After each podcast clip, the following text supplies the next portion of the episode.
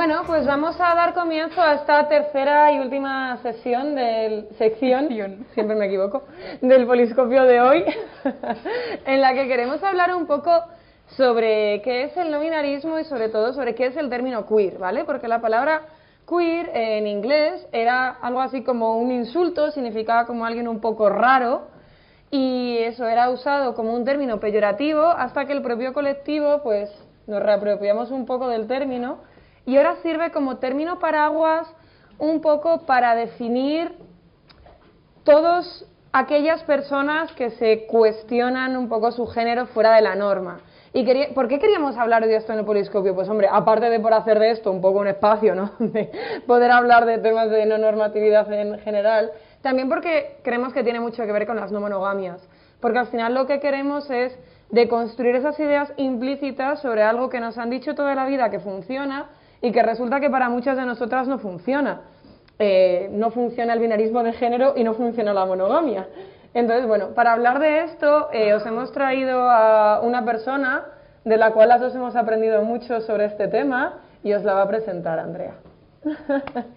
Esta persona es, David, ese es su nombre, y eh, a mí me hace especial ilusión porque David, aparte de haberse convertido en una persona esencial para, para mi vida y para mi, mi red afectiva, es una persona, como ha dicho Paula, de la que he aprendido un montón y también desde mi punto de vista profesional. Yo conocí a David en el armario del oeste y ¡Ah! Es que tiene un armario. o sea, me hace especial ilusión porque yo he visto toda la, la, transición de armario que ha ido teniendo David desde el primer jersey que se compró cuando le conocí, que era un jersey de Vilabón, que de hecho a día de hoy le sigo teniendo guardado en WhatsApp como David Vilabón, hasta las últimas tendencias que ha sido que ya los jerseys, bueno, de vez en cuando se los compran, pero la cosa va más porque se prueba las faldas y lo que tenemos que comprobar es si se le ven los huevos por debajo o no. Entonces... Ese es David, por favor ven aquí.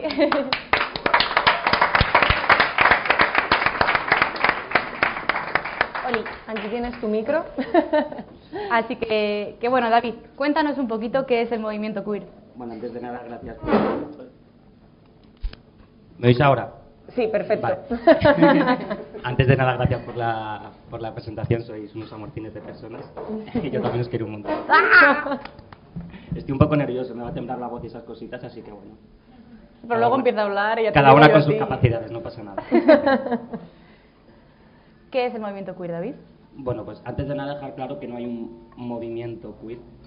No hay una serie de maricas organizadas anticapitalistas, no hay carnets, no hay camisetas, no hay absolutamente nada. ¿No hay llaveros tampoco? Tampoco hay llaveros. ¿Y carnet? Acabo de decir que no hay carnet, cariño.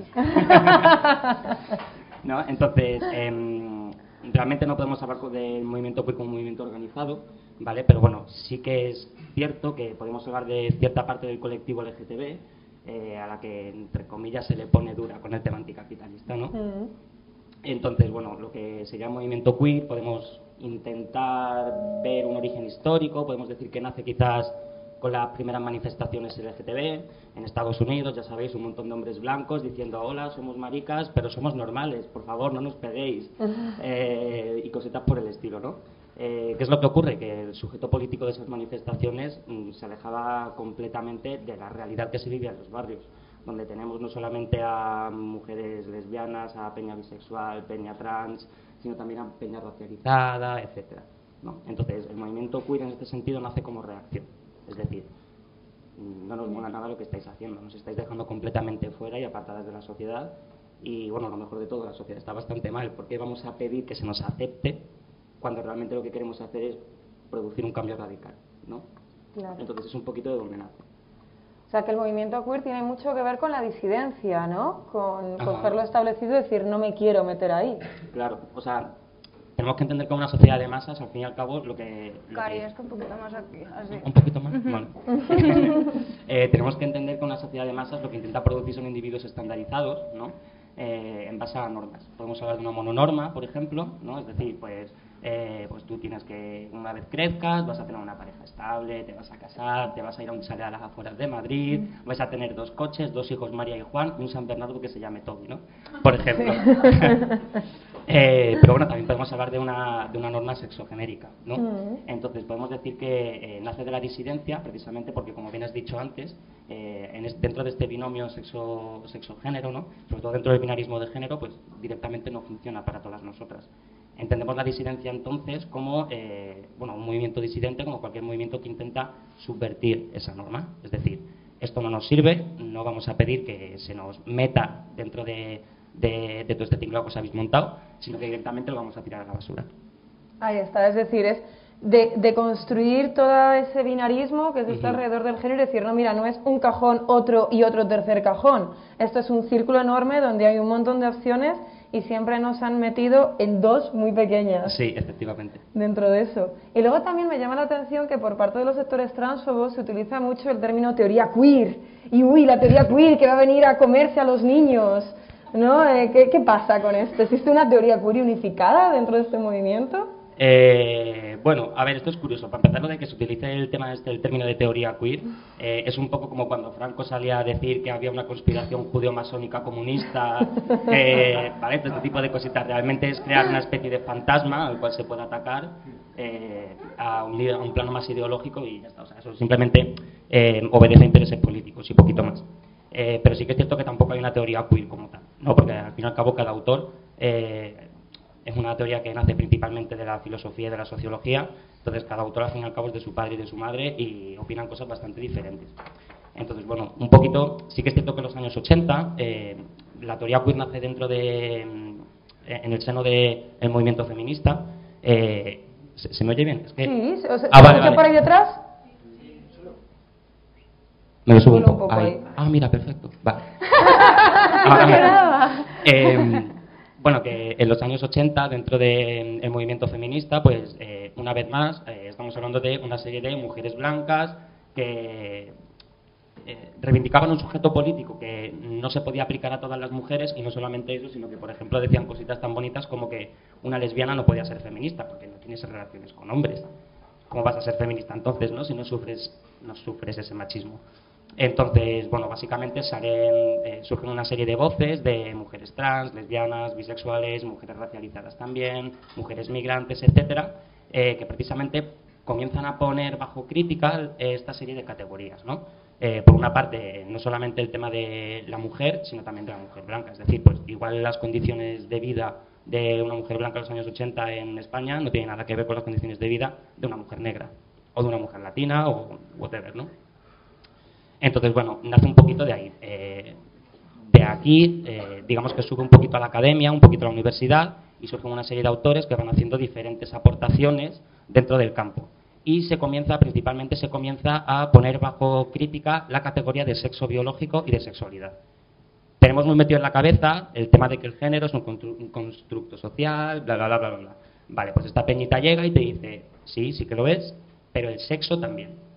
Y la sexualidad también aquí ya un poquito se te, se, te empieza a descuadrar todo, ¿no? Porque al fin y al cabo siempre nos han dicho que, pues oye, bueno, o el discurso quizá más estandarizado es que el género puede ser fluido, el género cambia, etcétera, pero que al fin y al cabo siempre hay un hecho bruto, biológico, que es el sexo y la sexualidad. Vale, pues ellos directamente te dicen que no, esto no es así. Dentro de la ciencia, la ciencia como disciplina genera un discurso, una verdad, eh, que está completamente sesgada. Entonces, la pregunta que se hacen ahora es, ¿por qué entonces hay esta diferenciación entre sexo y género? Quiere decir, es como duplicar el problema, ¿no? Si con una nos podría bastar diciendo, no, pues si solamente hay sexo y, sexualidad y es algo biológico, tal, porque hay, porque hay esta bifurcación entre sexo y género. Y a partir de ahí, pues ya nacen las diferentes teorías.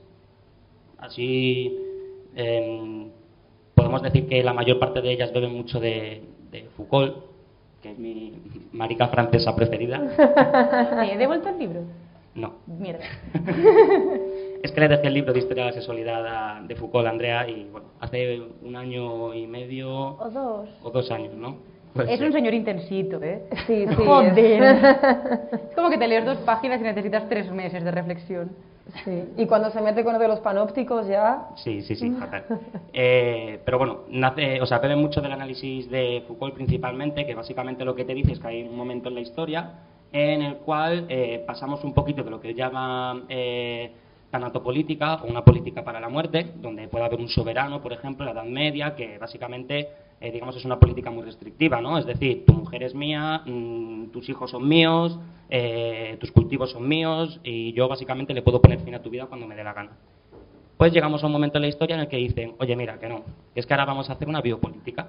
Es decir, eh, nos vamos a centrar más en estudiar eh, a los seres humanos, vamos a generar una serie de discursos eh, más o menos científicos, que esto ya podríamos hablar bastante más sobre todo este tema, y es aquí cuando, digamos, se comienza a entender la sexualidad y, perdón, el sexo y la sexualidad como categorías completamente biológicas, cosa que antes directamente no pasaba.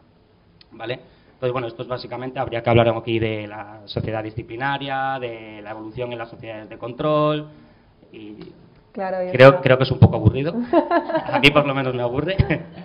No, pero es eh, verdad que se hace esta, esta crítica a la biología, porque, por ejemplo, el modelo biológico tradicional, el que nos enseñan en el cole, deja fuera a las personas intersexuales. Sí, claro. Completamente. Bueno, de hecho, históricamente mm, directamente se la superaba, ¿no? Es decir, nada, más, nada más nacer, no, no recuerdo cómo se llamaba el examen este que hacen bueno, que miden los genitales, tal y cual, ¿no? Y básicamente deciden si es niño o niña, y cuando, hay peña intersexual dicen, vaya, pues parece que va a haber que mutilar, ¿no? Porque se nos sale un poquito de, lo que entendemos como, como normal.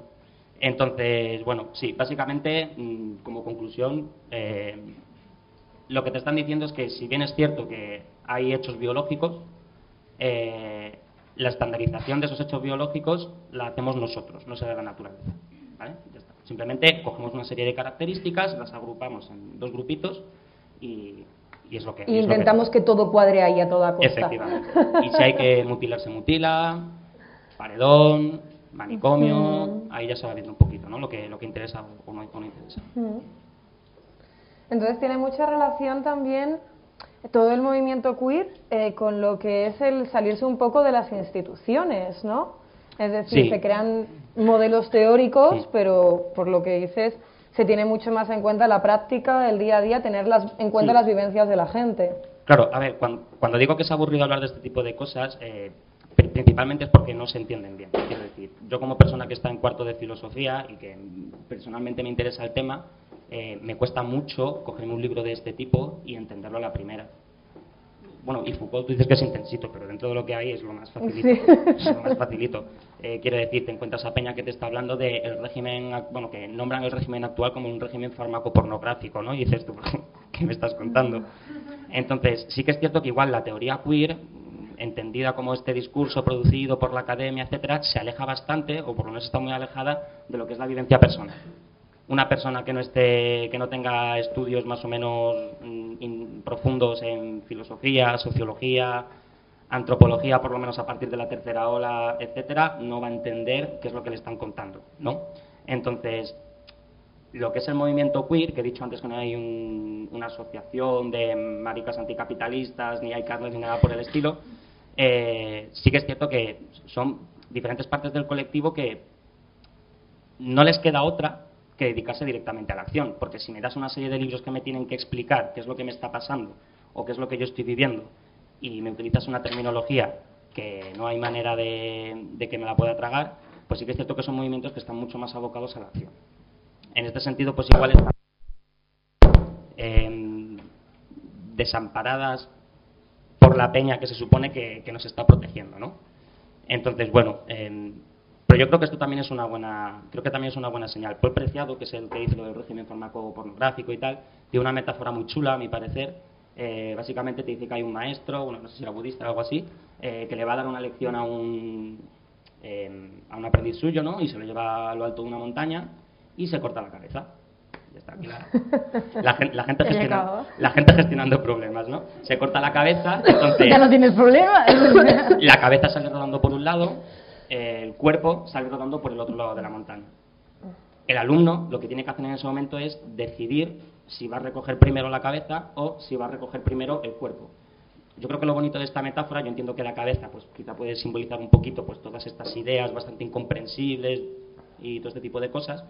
El cuerpo, en cambio, al fin y al cabo es un cuerpo que va rodando de montaña abajo y que se está desangrando. Es como que lo va manchando todo en ese, en ese rodaje, lo va manchando todo el cuerpo yo creo que simboliza un poquito más esto, ¿no? el, sentido de decir, no nos vamos a entender en base a unas teorías que no nos dan la oportunidad de entendernos, sino que directamente vamos a pasar a la práctica, a la práctica vamos a pasar a la acción y vamos a intentar aprender todo lo que podamos de nosotras mismas y de nuestros errores, es decir, ensayo y error.